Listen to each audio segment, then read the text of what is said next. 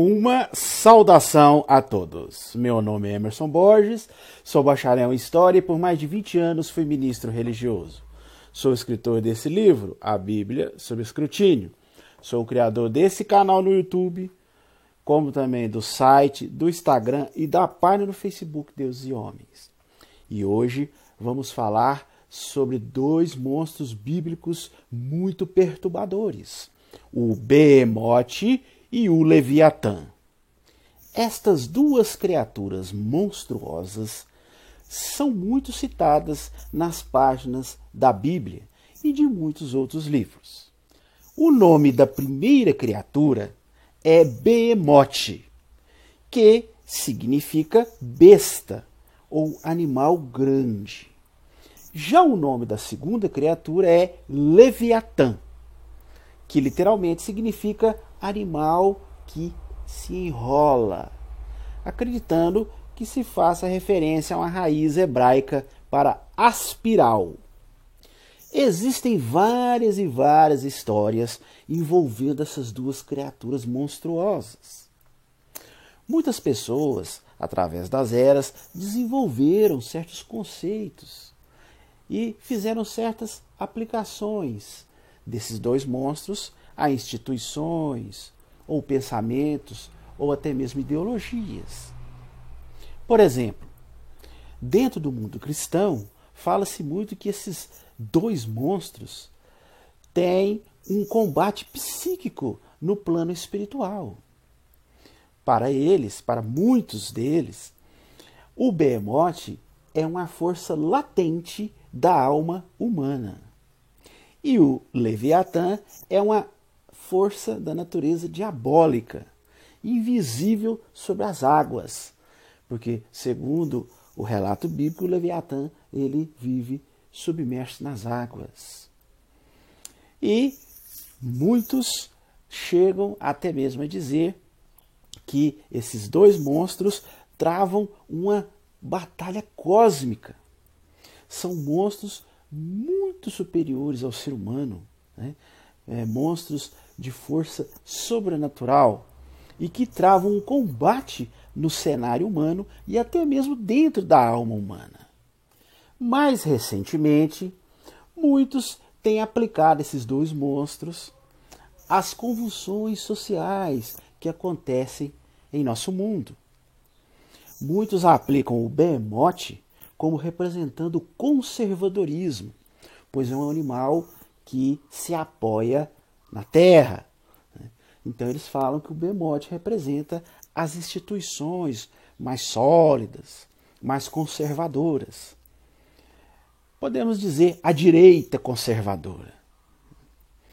E eles, muitos também, aplicam o Leviatã como representando a esquerda, a esquerda revolucionária, visto que o Leviatã é um animal que vive no mar revolto. Né? E por isso eles aplicam esse animal a, aos revolucionários que ficam agitando a humanidade, agitando né, as estruturas mais conservadoras da humanidade, que seria a terra. Né? Então, até nisso as pessoas costumam fazer aplicações, até mesmo na política, referindo um animal como representando a direita, que é o behemoth, e o Leviatã como a esquerda. O Behemoth como os conservadores e o Leviatã como os revolucionários. Este tipo de aplicação de certos monstros bíblicos a instituições, ideologias, é muito comum e tem sido feito durante eras. A Bíblia foi escrita de tal forma que ela aceita qualquer tipo de interpretação. E as pessoas através dos tempos, tem adaptado muitos monstros bíblicos a certos acontecimentos na história da humanidade, sejam políticos, sejam acontecimentos sociais, econômicos, né? sejam se referindo a guerras, a convulsões sociais. Então, nas páginas da Bíblia isso é muito comum. Por exemplo, na cultura judaica, na tradição judaica, o Leviatã é costumeiramente relacionado à figura de Satanás, a figura do diabo. Segundo a tradição judaica, Deus criou dois leviatãs, uma fêmea e outro macho. Mas depois Deus se arrependeu de ter criado essas duas criaturas. Então ele escolheu matar a fêmea para que ela não pudesse procriar e assim causar o fim da humanidade. No Talmud, que é uma coleção de livros sagrados dos judeus, é citado um gigantesco peixe monstruoso que foi feito durante o quinto dia da criação. A sua morte é prevista e também é citado que a carne desse monstro servirá para alimentar a honra de Deus. No Enuma Elish, o livro da mitologia babilônica, que conta os mitos e lendas do povo babilônico, nós encontramos ali a descrição da deusa Tiamat. A deusa Tiamat é descrita com características muito semelhantes ao Leviatã bíblico. Ela é semelhante a um grande dragão ou a uma grande serpente, a um, a um grande monstro marinho que habita os oceanos. Inclusive, no livro de Gênesis, capítulo 1, versículo 2, quando se fala do abismo profundo, ou das águas de profundeza, ou do mar profundo, ali em Gênesis 1, 2, se você olhar nas Bíblias em hebraico, eles usam uma palavra que é traduzida para o português como abismo ou água de profundeza, eles usam uma palavra chamada terror, que tem a mesma raiz etimológica de Tiamat. E visto que os judeus foram cativos em Babilônia né, durante décadas, quando Jerusalém foi destruído por Nabucodonosor em 586 antes da nossa era, e levou muitos judeus para o exílio em Babilônia, nós sabemos que nessa época houve um sincretismo ali entre a tradição judaica e a tradição babilônica. Os judeus, eles assimilaram muita coisa da mitologia babilônica. E nós sabemos também que os primeiros esboços do que conhecemos hoje como a Bíblia Sagrada, que são os primeiros cinco livros da Bíblia, que os judeus chamam de Torá, o livro da lei, começaram a se formar nessa época. Quando os judeus tentaram ali manter a unidade do seu povo, né, visto que eles estavam exilados, longe de sua terra, começaram a pôr por escrito né, os mitos e as lendas que os judeus já passavam oralmente ali por centenas de anos. Então, nessa época é que observamos os primeiros passos do que conhecemos hoje como o Torá, ou os primeiros cinco livros da Bíblia. E entendemos né, da onde eles tiraram inspiração para criar esse monstro Leviatã, que é descrito na Bíblia. Vemos muitas semelhanças do Leviatã com a deusa babilônica Tiamat. Muitos relacionam esse monstro bíblico Leviatã ao conceito do caos, semelhante à mitologia babilônica também, que relacionava a deusa Tiamat ao caos. E lá na mitologia, o deus Marduk destruiu essa deusa Tiamat, e através da morte dessa deusa é que ele começa a criar os céus e a terra. De maneira similar, muitos dizem que foi necessário Deus destruir o Leviatã para começar a criar o um mundo segundo a sua vontade. Esse nome Leviatã criou tal importância na Bíblia que virou sinônimo de monstro marinho. Sempre que se fala monstro marinho, vem à mente das pessoas esse nome, Leviatã. Além de ser um dos monstros marinhos mais horríveis, o Leviatã, na Bíblia satânica, é considerado um dos quatro príncipes do inferno. Isso mesmo. Na Bíblia satânica, os quatro príncipes do inferno são Lúcifer, Belial, Satanás e o Leviatã.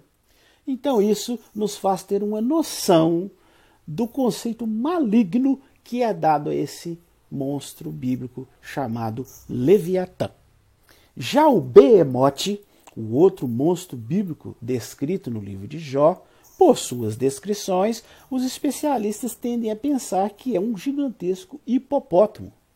Ou muitos religiosos até mesmo tentam relacioná-lo aos dinossauros, visto que a Bíblia não faz nenhuma menção direta a esses animais, né, que todos já têm provas claras de que existiram no passado, e visto que a Bíblia não cita esses animais, os dinossauros, então eles tentam relacionar esse monstro bíblico aos dinossauros. Tentam fazer ali né, uma adaptação para dizer que a Bíblia se refere aos dinossauros. Agora, o que ninguém duvida é que a descrição do Behemoth, né, todos os especialistas são unânimes em dizer que eles entendem como sendo uma grande besta, uma grande fera.